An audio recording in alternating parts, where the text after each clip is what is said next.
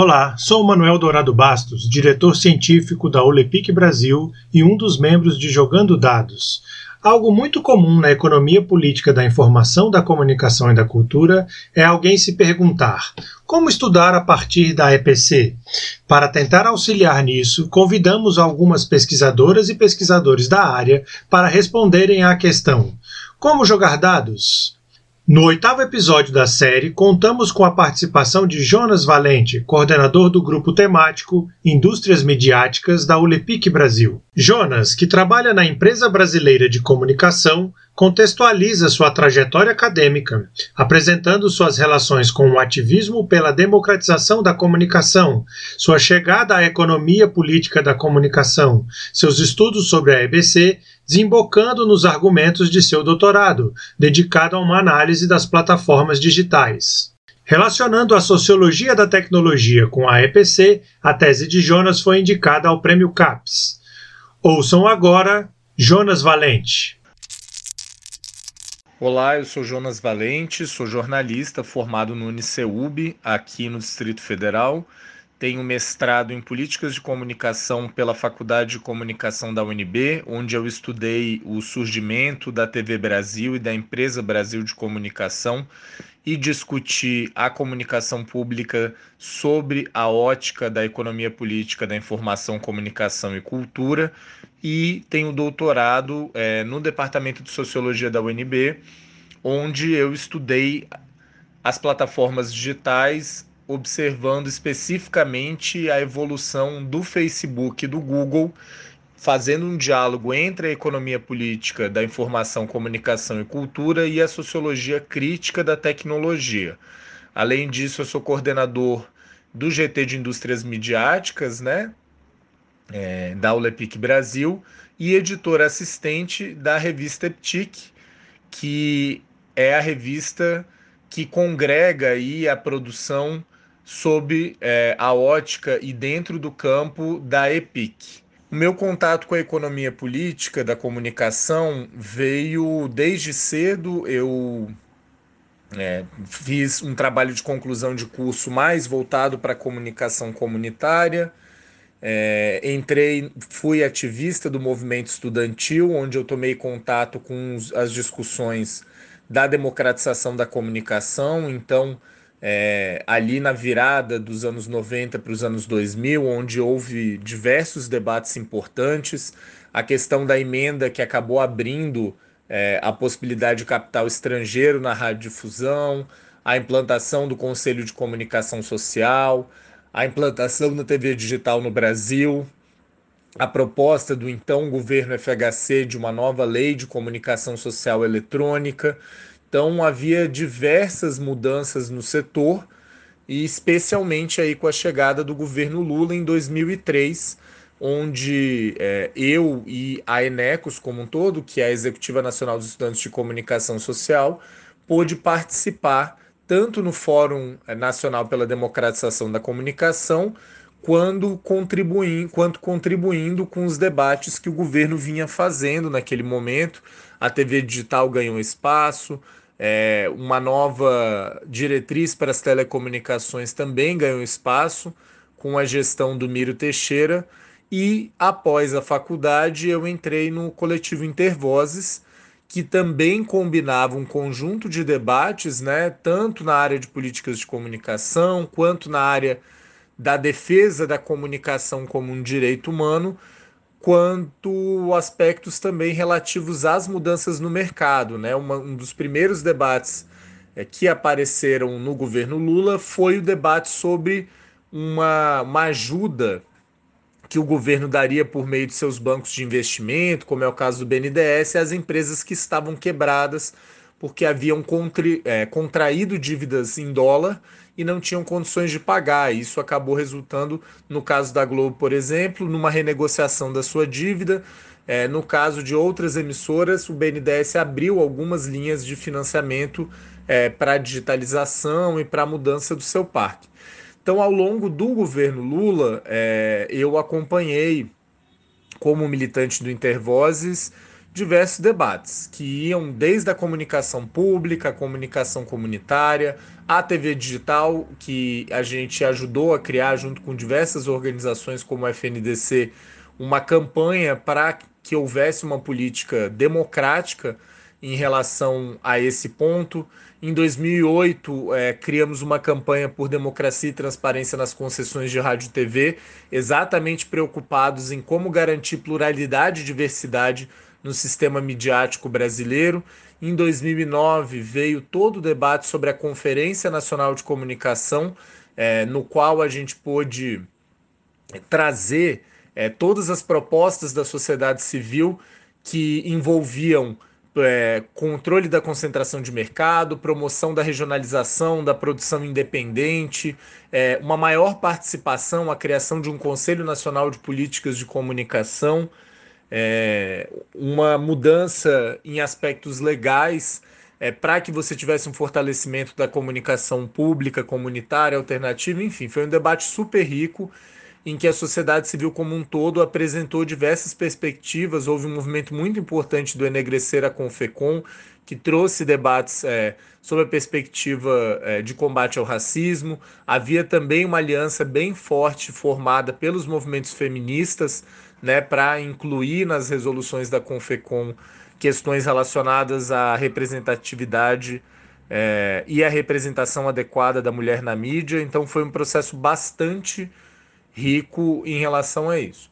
Em paralelo, no fim dos anos 2000, é, eu entrei no mestrado da Universidade de Brasília, é, inicialmente com um projeto sobre a TV digital no Brasil e depois, é, sob a orientação do professor César Bolanho, com um projeto sobre a criação da TV Brasil. E aí o grande desafio do meu mestrado foi exatamente como olhar para esse objeto da comunicação pública sob a ótica da economia política, tendo como trabalho referencial a produção do professor César, o seu livro Indústria Cultural, Informação e Capitalismo, e entendendo qual que era o papel da comunicação pública nas funções cumpridas ali pelo capital e o Estado e caracterizando é, a comunicação pública e, e, as suas emissoras, e no caso a EBC, como aparelhos midiáticos públicos que cumpriam ali a função propaganda, né? ou seja, de produzir uma informação que tivesse relacionada aos interesses do Estado,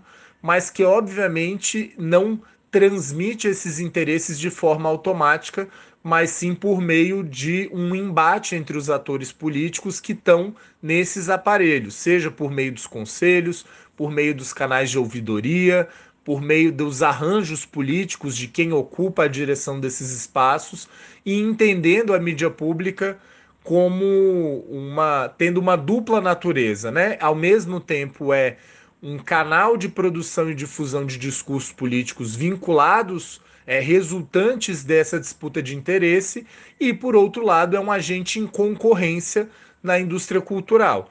E, e aí isso faz um diferencial muito importante, porque na literatura da comunicação pública você sempre teve esse olhar, é, às vezes, para o projeto da comunicação pública, como é o caso dos culturalistas latino-americanos, é, às vezes para programação, às vezes para os seus arranjos é, de gestão, para a questão do financiamento, que sempre foi muito importante mas é, faltava ali um olhar dessa questão de posicionar a comunicação pública dentro dessa concorrência e, no caso, na concorrência do mercado brasileiro de televisão. E aí foi possível perceber, a partir de uma análise histórica, que a comunicação pública sempre teve uma complementaridade marginal, ou seja, ela sempre entrou para fazer aquilo que as emissoras comerciais não faziam e sempre sendo prejudicada pela falta de recursos, pela falta de prioridade política. E o meu trabalho, minha dissertação de mestrado, tentou mostrar é, como isso apareceu e como a tentativa de superar um pouco essa condição se mostrou no projeto da EBC. Nos anos é, 2010, eu segui na militância em diversas discussões que apareceram, a lei, a nova lei da TV paga em 2011, o Marco Civil da Internet em 2014, a Lei Geral de Proteção de Dados em 2018, é, o golpe sobre a, presidência, a presidenta Dilma Rousseff, o desmonte do EBC. Eu, como trabalhador do EBC, é, vivenciei isso é, na pele, na resistência sindical que a gente fez. E lembrando que uma das características da economia política é também não se limitar a descrever né, e analisar os fenômenos, mas também a ser um partícipe ativo deles. Né? E aí, por meio da militância, pude vivenciar é, esses processos, é, não só como observador, mas também como parte dessas organizações que fizeram resistência ou que pressionaram, no caso dos governos Lula e Dilma, é, por políticas democráticas de comunicação, sejam elas nas telecomunicações, no conteúdo, na internet, na proteção de dados ou na própria radiodifusão, é, seja na resistência dos trabalhadores, porque a economia política sempre ressalta, né, a partir da perspectiva marxista, a, o caráter estruturante do trabalho. E a nossa análise é uma análise que também deve perceber o papel do trabalho e dos trabalhadores da informação e da cultura. Então essa foi uma trajetória que eu busquei né, aliar aí, né, é, essa dimensão mais da pesquisa, da, da análise dos fenômenos da comunicação e da cultura, e, por outro lado, o ativismo e a atuação concreta é, nessas disputas é, pelas políticas públicas, pela reconfiguração dos mercados.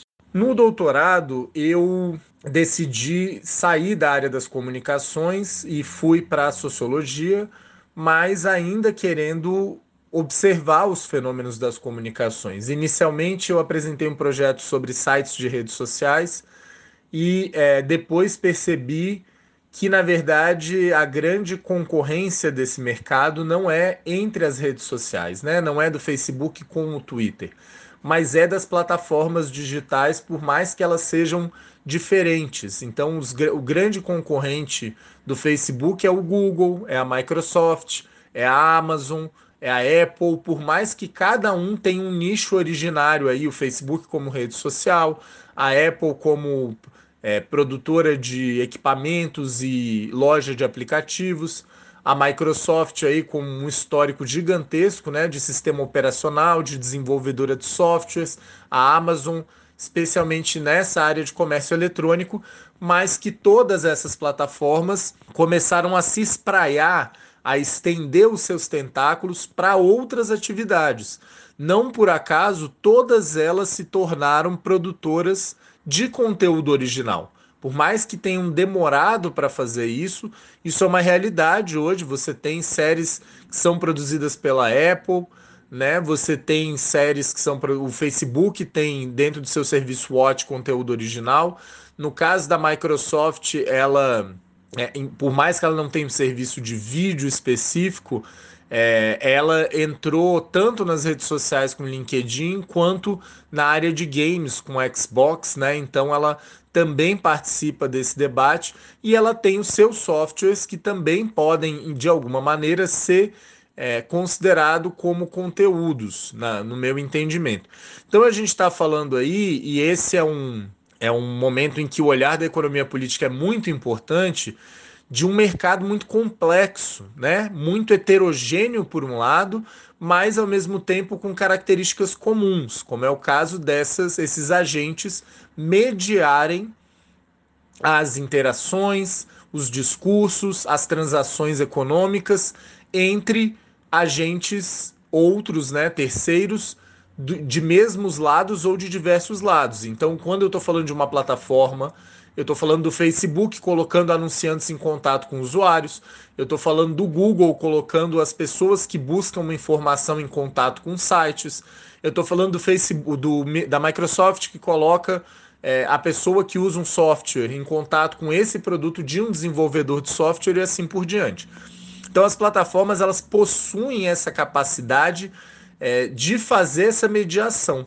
E exatamente porque fazem uma mediação informacional, elas conseguem, com base nessas informa na capacidade tecnológica delas, na coleta de dados que elas é, realizam em bases gigantescas de usuários. Nós estamos falando no caso do Facebook de quase 3 bilhões de pessoas, no caso do Google de 2,5 bilhões de pessoas. Então, estamos falando de 30%, 40% da população mundial.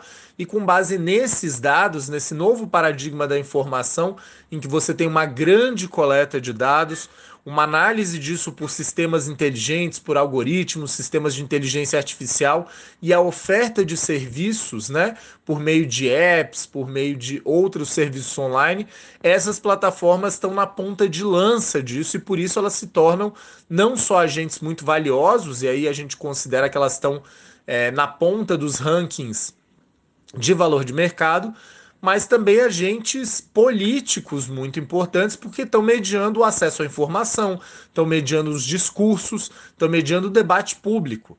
É, e não à toa elas passaram a entrar na linha de fogo de críticas, seja por fake news, por discurso de ódio e por uma série de aspectos colocados aí. É, e a economia política da informação e da comunicação é chave para compreender é que as escolhas feitas, por um lado, a sociologia da tecnologia nos ajuda a entender que essas tecnologias não são neutras, né?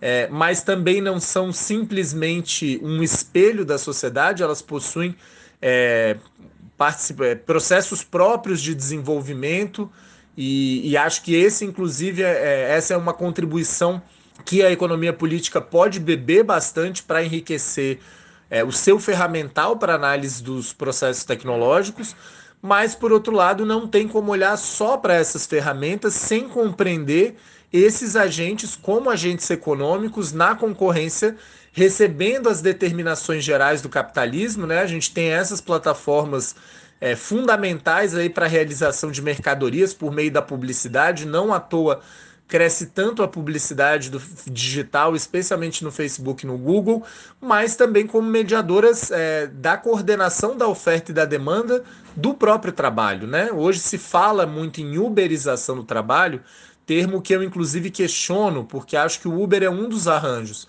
Na verdade, a gente deveria estar falando em plataformização do trabalho. Né? Cada vez mais você tem sistemas informacionais é, que operam por meio da internet e que assim, se colocam sob essa lógica de coordenar alguém que quer acessar determinado serviço e alguém que quer prover aquele serviço. E isso envolve é, comércio de produtos de beleza, isso envolve o próprio deslocamento, como é o caso do Uber, a entrega de alimentos, como está tão em voga nesse momento com os entregadores por conta é, das paralisações que esses trabalhadores vêm realizando, mas a plataformização está em todos os aspectos. Ela está tanto no trabalho em geral, como a gente pode pegar o exemplo aí do Amazon Mechanical Turk, né? até é, lavadores de carro, é, costureiras e tantos outros tantos outros segmentos, inclusive segmentos da comunicação e da cultura. A gente tem várias plataformas de freela em que é, esse trabalho vem se desenvolvendo. Fora, é, se a gente pensar também todo o aspecto relacionado ao trabalho cultural de artistas que buscam é, dar visibilidade a seus trabalhos por meio de plataformas como o YouTube, o Spotify. Então, é, esses agentes são muito, muito importantes para a gente entender a reconfiguração da informação e da cultura do capitalismo contemporâneo. Nesse debate sobre a plataformização, no campo da economia política, é, vem aparecendo uma discussão muito é, frutífera por um lado e polêmica por outro, que é exatamente sobre como apreender essa plataformização do trabalho e os diversos tipos de trabalho que são realizados no seu interior. Quando a gente olha para as redes sociais, por exemplo, como é o caso do próprio Facebook, você tem os desenvolvedores, né? Que escrevem os códigos das aplicações que rodam do próprio Facebook, de como é que o, o algoritmo que coordena o newsfeed, mas também você tem os trabalhadores do marketing, dos serviços administrativos, das vendas, você tem trabalhadores não contratados diretamente pela empresa, mas que fazem um trabalho terceirizado, por exemplo, de análise e moderação de conteúdo. e também há outros é, trabalhos que aparecem de uma ou outra forma. Você tem inclusive os desenvolvedores externos que colocam os seus aplicativos, jogos ou outros é, para rodar dentro dessas plataformas. E um debate que ganhou bastante é, visibilidade é como que a gente caracteriza os usuários, né? Existe, por um lado, é, na economia política é, anglo-saxã, especialmente no Reino Unido, aí é, sob a batuta do Chris Fuchs, uma, um entendimento de que a participação dos usuários nessas plataformas seria em si trabalho. E a gente tem uma, uma repercussão dessa, dessa perspectiva no Brasil, com o professor Marcos Dantas e tantas outras pessoas da economia política que debatem isso. É, mas há, por outro lado, é, em nomes da economia política brasileira, como é o caso do professor César Bolanho, é, o professor Rodrigo Marques, também da UFMG, que questionam isso. Né? Na própria EPTIC, esse debate apareceu recentemente é, com diferentes autores colocando essa perspectiva. No dossiê que a gente fez sobre plataformas, que é o número, é o penúltimo número, é, há inclusive uma entrevista com o professor César. A gente publicou o texto do Kaan Kangal, em que ele apresenta críticas ao Fux. E acho que a contribuição é, do professor Bolanho é muito interessante para a gente entender que, na verdade, o debate está lá numa polêmica da economia política da comunicação dos anos 70, em que o Dallas Smart falava que a audiência da televisão e do rádio eh, trabalhava, né? E ele, inclusive, apontava isso como um ponto não muito claro no marxismo ocidental. E a solução dada pelo Bolanho é uma solução que, a meu ver, resolve o problema de forma melhor ao entender a, audiência como uma, uma mercadoria que é produzida, mas não trabalho, né? Ou seja, essa é uma mercadoria que tem um duplo papel. Por um lado, o conteúdo em si, o programa de televisão, e por outro lado, a capacidade deste produto cultural de gerar atenção e, ao gerar atenção, permitir que aquela atenção seja capturada na forma de anúncios. Óbvio que nós temos uma diferença muito grande com as redes sociais a partir do momento que as pessoas começam a produzir, a publicar, é, e isso certamente traz uma maior complexidade. Mas não são essas pessoas que estão trabalhando, essas pessoas estão desenvolvendo é, conteúdos que ajudam a capturar a atenção e o tempo é, e o engajamento, porque também há aí um papel de captura de dados que vão ser utilizados como insumo é, para o desenvolvimento de serviços e produtos. Então, acho que hoje essa é uma das polêmicas fundamentais da economia política e eu, como pesquisador, depois de terminar o meu doutorado, é um caminho que eu tenho, que eu quero seguir exatamente de aprofundar o debate sobre a plataformização do trabalho.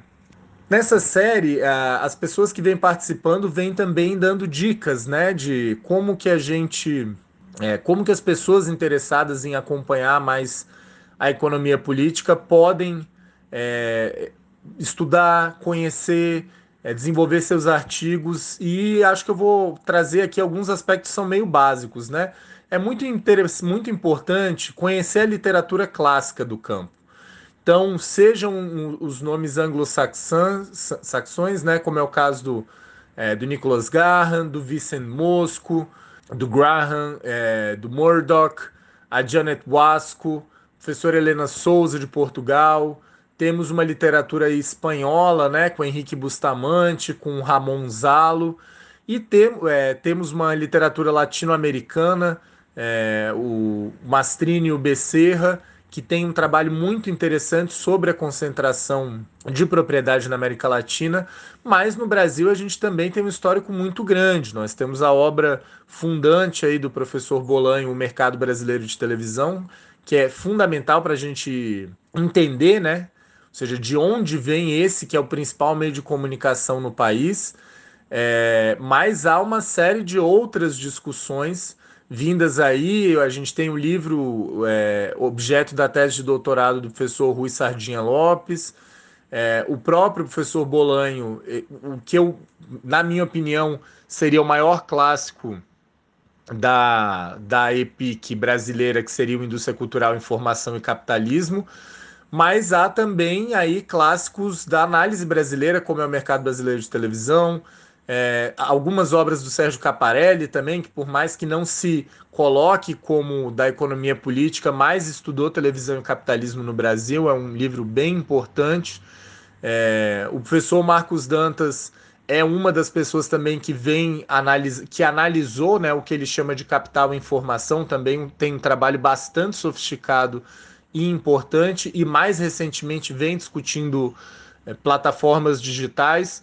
E a gente tem ramificações, temos grupos como o grupo da professora Suzy, é, do Rio de Janeiro, e que vem estudando também televisão há bastante tempo, né? A sua tese de doutorado sobre a convergência divergente, os estudos sobre e a problematização sobre o coronelismo eletrônico, de como a gente precisa olhar assim para essas emissoras, especialmente não somente nos grandes centros, acho que traz uma discussão na própria UFRJ, né? A, a professora Suzy e a Kaline Torquato fazendo um diálogo entre a economia política da comunicação e os estudos feministas. É, acho que a professora Verlane, em Sergipe, é, dando com, é, segmento aos trabalhos do professor Bolanho, que tem uma produção muito grande também é, sobre indústria cultural, sobre evolução da televisão e que vem publicando bastante é, para a sistematização e a composição do campo. E a gente tem uma nova geração, né? É, seja eu com a pesquisa em plataformas, seja a Helena Martins, que é a nova editora da revista Eptic, com um trabalho brilhante analisando a convergência a partir do, do, do debate sobre é, a Telmex e a Globo, né? E a gente precisa entender, e isso é, é o espírito da economia política da comunicação, entender esses mercados e entender esses mercados em transformação. O Anderson Santos, que é presidente da ULEPIC Brasil, entrando na discussão sobre os direitos de transmissão, sobre futebol. É, e eu acho que a gente tem muitos e muitos e muitas pesquisadores é, que estão trazendo novas contribuições. E acho que a riqueza é a gente conhecer os clássicos, conhecer os novos trabalhos, é, seja no Brasil, seja em outros países, e a partir disso ir por um caminho que é um caminho bastante conhecido, né? Identificar quais são os temas de interesse é, da nossa parte. Ah, eu quero estudar o quê, né? É, entender quais são os problemas, ou seja, quais são as perguntas que te movem, e a partir disso analisar referenciais que podem contribuir para explicar esses fenômenos é, a revista Eptic é a principal referência do campo no Brasil. A gente tem aí o GT da Associação Internacional né, é, de Mídia, a IMCR. A gente tem o GT da Intercom, coordenado pelo professor Manuel, é, que também tem uma contribuição aí para debate sobre o campo. E acho que o grande desafio que a gente tem é que exatamente as pessoas consigam cada vez mais produzir e cada vez mais dar visibilidade à economia política, especialmente nesse momento em que há uma desorganização e uma reorganização dos mercados de comunicação, é, não somente a partir da internet, mas com as plataformas e com o espraiamento é, dessa modalidade, dessa forma informacional para outros segmentos também.